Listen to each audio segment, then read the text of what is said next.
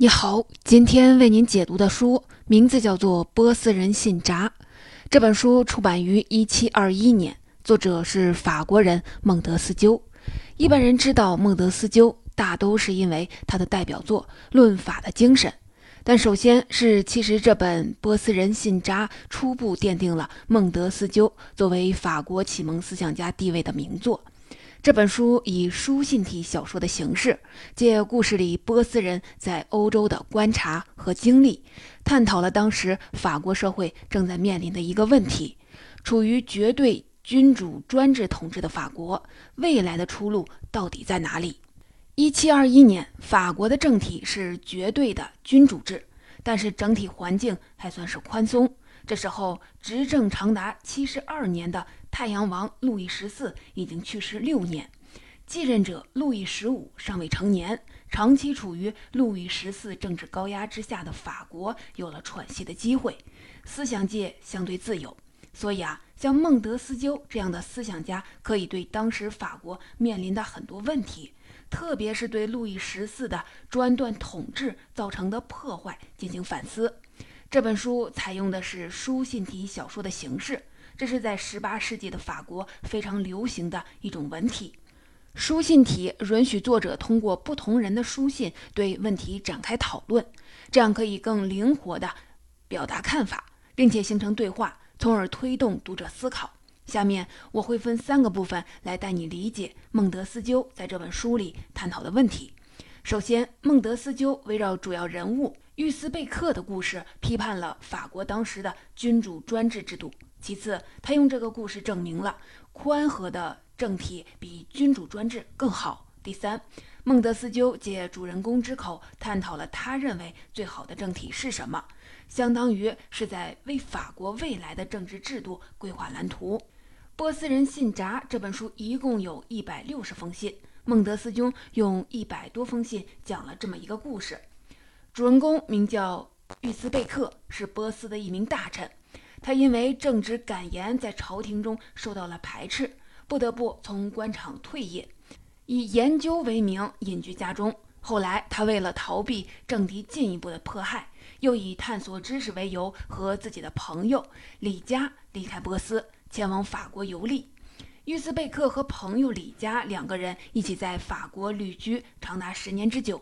在此期间，他们同祖国的家人和朋友相互通信，内容涵盖了法国和波斯的政治、经济、社会、文化等各个领域。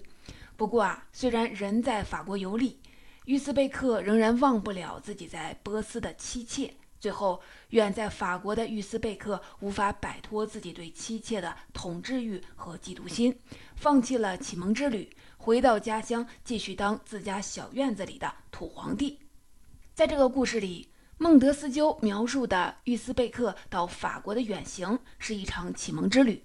而他在波斯的家就是专制的象征。孟德斯鸠借这种对比，表达了自己对当时法国的君主专制的批判和对启蒙的推崇。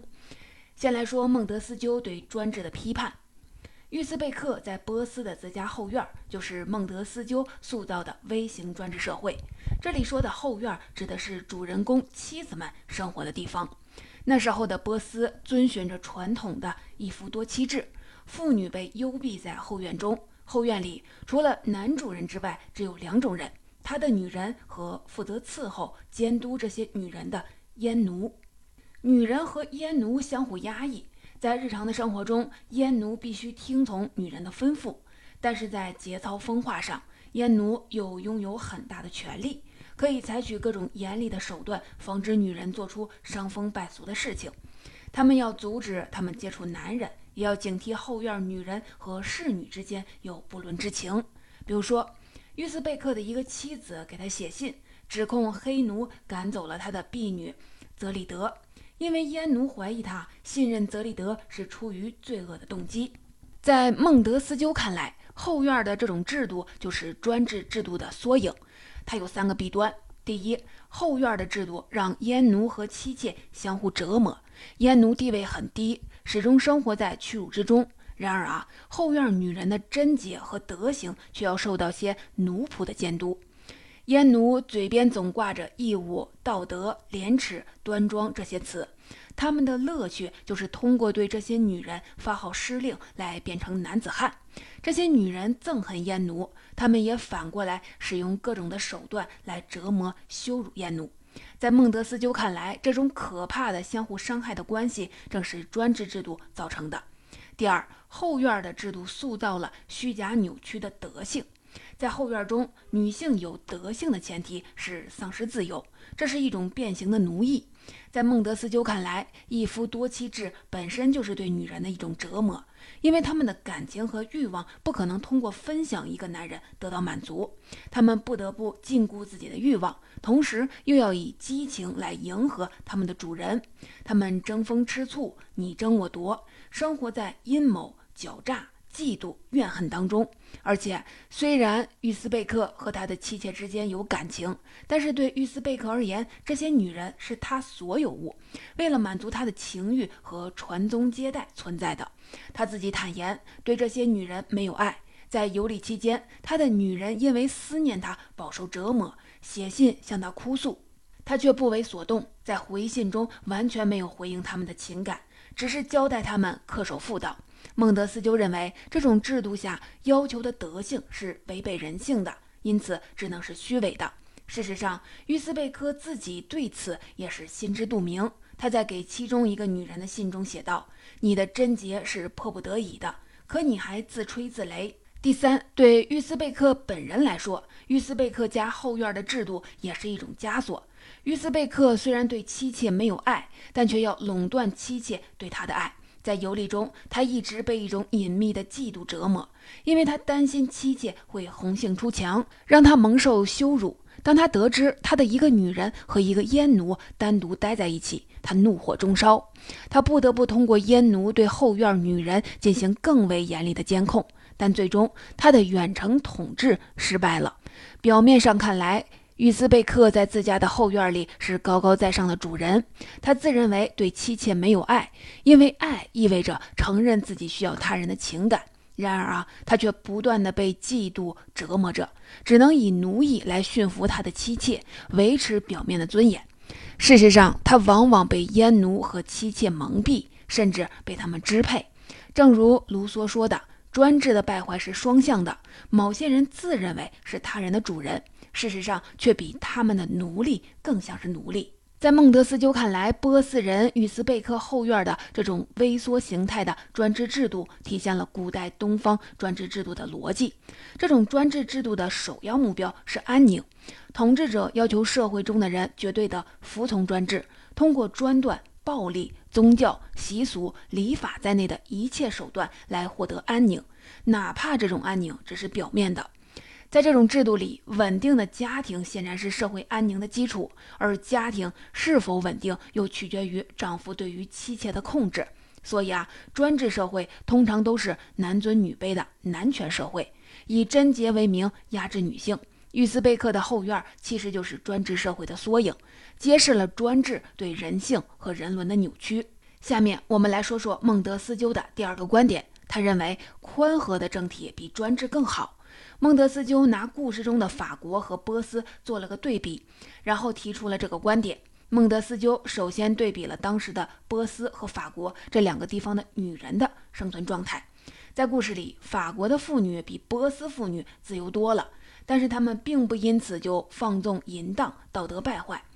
约斯贝克到达欧洲的第一印象就是这里的妇女享有极大的自由，她们没有被禁闭在家里，可以相对自由地和别人交往。而他们的丈夫几乎从不生气，但是在于斯贝克看来，法国女人和男人的交往，试图取悦男人的举止，已经足够证明他们德行有亏了。于斯贝克给妻妾写信说，他们应该庆幸生活在门户森严的后院，在那里他们永远不会堕落。然而啊，反讽的是，最终恰恰是于斯贝克永远不会失去纯洁的妻妾，做出大多数不纯洁的法国女人不敢做的事儿。通奸。其次，孟德斯鸠对比了当时的波斯和法国的家庭，在自由的氛围下，十八世纪初的法国家庭也明显要比波斯家庭更快乐。主人公的朋友李佳就在信中说，法国各个等级、各种身份的人思想都很自由，心情都很舒畅，这在波斯人身上根本就看不到。李佳还说，波斯人不苟言笑，是因为他们很少交往，只是迫于礼仪才不得不见面，每个家庭都与世隔绝。而在孟德斯鸠看来，造成这种波斯妇女和法国妇女、波斯家庭和法国家庭生活状态不同的原因，正是专制政体和宽和政体之间的差异。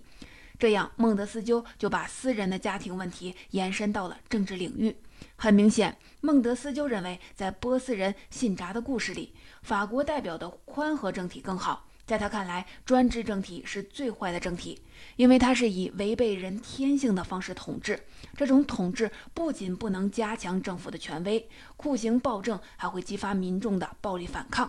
相比之下，宽和的政体，比如当时西方的共和政体和君主政体，就要好得多，因为这种政治方式更符合民众的天性和倾向。事实上，君主制也是当时包括法国在内的欧洲主要国家的政体。孟德斯鸠指出，君主制政体是不稳定的，可以转化为共和制，但也有可能退化为专制，因为在君主和人民之间很难维持平衡。一般情况下，君主掌握着军队，很容易专权，并且走向专制。但是孟德斯鸠又说，虽然当时欧洲君主制经常的表现出专制的倾向，但根本上仍然不同于波斯的专制。二者的差别在于，欧洲的君主虽然权力很大，但是受到风俗习惯和宗教信仰的限制，他们对权力的行使是有边界的。比如在法国，君主必须尊重平民的荣誉，出于对荣誉的追求，平民也会履行自己的职责；而在波斯，统治者苏丹的权力就不受这样的限制。按理说，苏丹的权力不受约束和挑战，应该比欧洲的君主更安全。他的帝国也应该比欧洲的王国更稳定，但事实恰恰相反。在波斯，大臣一旦对苏丹有所冒犯，就有可能被苏丹处死。这种情况下，某位大臣一旦感到自己被苏丹视为了失职或者是犯上而有性命之忧，就会感到与其坐以待毙，不如铤而走险，造反或者是投敌，或者可以保命。所以在孟德斯鸠看来，在波斯，苏丹的专制看似是稳定。其实暗藏更大的危机。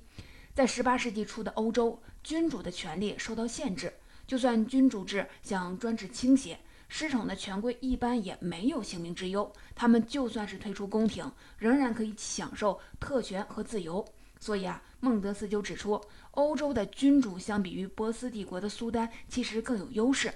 他不需要担心宫廷政变和暴力革命，也不需要圈养大量的军队来保证自己的安全。孟德斯鸠还进一步的建议，从自身安全和利益的角度来说，欧洲的君主应该限制自己的权利。那么，如果让君主制变化成共和制，会不会更好呢？孟德斯鸠认为，在当时的欧洲，君主制已经不可能变成共和制了。共和国起源于希腊，这种政体给人们带来的自由，它的基础是德性。这种德性要求公民把公共利益置于个人利益之上。它构成了对公民的强力约束，但是啊，随着商业社会的发展，欧洲社会越来越强调人的自然情感和个人利益，共和国要求的以公共利益为重的德性已经很难再出现了。所以，欧洲国家不可能再建立像古希腊一样的共和国。最后，我们来看看孟德斯鸠的第三个观点：孟德斯鸠借主人公之口探讨了最好的政体到底是什么。相当于是在为他所处的十八世纪初的法国规划未来的政治蓝图。孟德斯鸠特别强调，对当时法国和欧洲而言，君主政体不会再回到古希腊的共和国政体了，却有可能堕落为专制的政体。孟德斯鸠为什么要特别的说明这点呢？因为他写这本书就是为当时已经处于绝对君主制的法国寻找出路。孟德斯鸠说的绝对君主制的意思就是，法国的君主政体已经在向专制倾斜。虽然法国的君主权力会受到风俗习惯和宗教信仰的限制，不至于马上堕落成专制的政体，但毕竟已经是在往不好的方向去了。而古希腊的共和政体也已经回不去了。那么，法国的出路到底在哪里呢？孟德斯鸠借玉斯贝克之口回答了这个问题。在他看来，对法国来说，哪种政体更好地保障了法国人的自然情感和利益，哪种政体就是最适合法国的政体。孟德斯鸠进一步说，由于正在到来的现代社会更好地保障了人的自然情感和利益，所以啊，哪种政体支持现代社会，哪种政体就会更适合法国。那么，对于当时的法国而言，重要的就是消除路易十四施加给君主制的专制倾向，维护君主制的自由、荣誉、宽和。孟德斯鸠的思考涉及18世纪思想家普遍关心的问题。在18世纪，对于最佳政体的思考离不开对当时正在出现的现代性的观察和理解。我们今天所说的现代世界，就是启蒙时代以来新的世界体系，而现代性就是这个新世界体系的特点。当时法国和欧洲的思想辩论有一个重要的主题，就是现代社会的各种因素对于人类的意义。当时有些人认为，现代社会的各种因素，包括商业、科学、艺术等等，对人类来说都是灾难。孟德斯鸠在书里借主人公玉斯贝克友人的侄子雷迪之口说出了这种观点，又借玉斯贝克为这些现代因素做了辩护。雷迪在意大利游历的时候，给玉斯贝克写信说，科学技术的发展带来了奴役和灾难。火药和炸弹的发明让传统的借助要塞的防御方式失效了。君主借机扩展常规军队，结果民众进一步的丧失了自由。雷迪担心强权会利用科技造成的强力毁灭人类。比如说，指南针的发明促进了欧洲的殖民扩张，一方面把殖民地的疾病带到了欧洲，另一方面则对那些新发现的地方造成了极大的危害，很多民族被消灭或者是沦为奴隶。雷迪在信中继续的说道：“他认为历史上的君主国都建立在对艺术的无知的基础上，而艺术的发展往往摧毁了这些君主国。”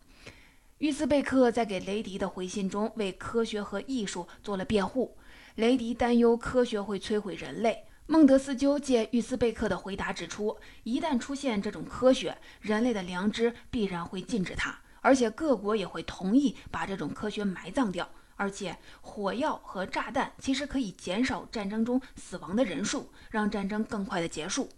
针对雷迪对艺术的担忧，玉斯贝克说：“艺术的沦丧让人类向野蛮和不幸堕落。不知艺术为何物的蛮族，虽然能够凭借暴力来征服文明世界，但最终他们必须借助艺术和文明来维持统治。”而且啊，艺术为人带来了安乐享受，让人追逐奢侈。也正是因为对享乐奢华的追求，要求更多的人投入到生产和商业当中，促进了财富的积累和社会的繁荣。如果人类没有艺术，仅仅局限于农耕这样的基础生存技能，必然会陷入贫困和虚弱。关于现代社会的问题，孟德斯鸠在书中给出的只是讨论，并没有给出明确的答案。但是你能感觉到，尽管孟德斯鸠洞察到了现代社会可能出现的种种问题，但是他仍然审慎地支持现代性。在他看来，科学、艺术、商业这些现代因素虽然不乏弊端。但总体而言，还是更好地保障了人的自然情感和利益。在他看来，当时与现代商业和自由最适应的政体，就是正在英国出现的披着君主制外衣的自由商业共和国。所以啊，在孟德斯鸠看来，英国当时的这一自由商业共和国维护了人的自然情感和利益，代表了人类的未来。但孟德斯鸠并不因此认为所有的国家都应该发动革命实现这一政体。而是应该根据自己民族的历史和民情，寻找自己的道路，并尽可能逐步让自己的政体能够容纳自由和商业，甚至转化为自由商业共和国。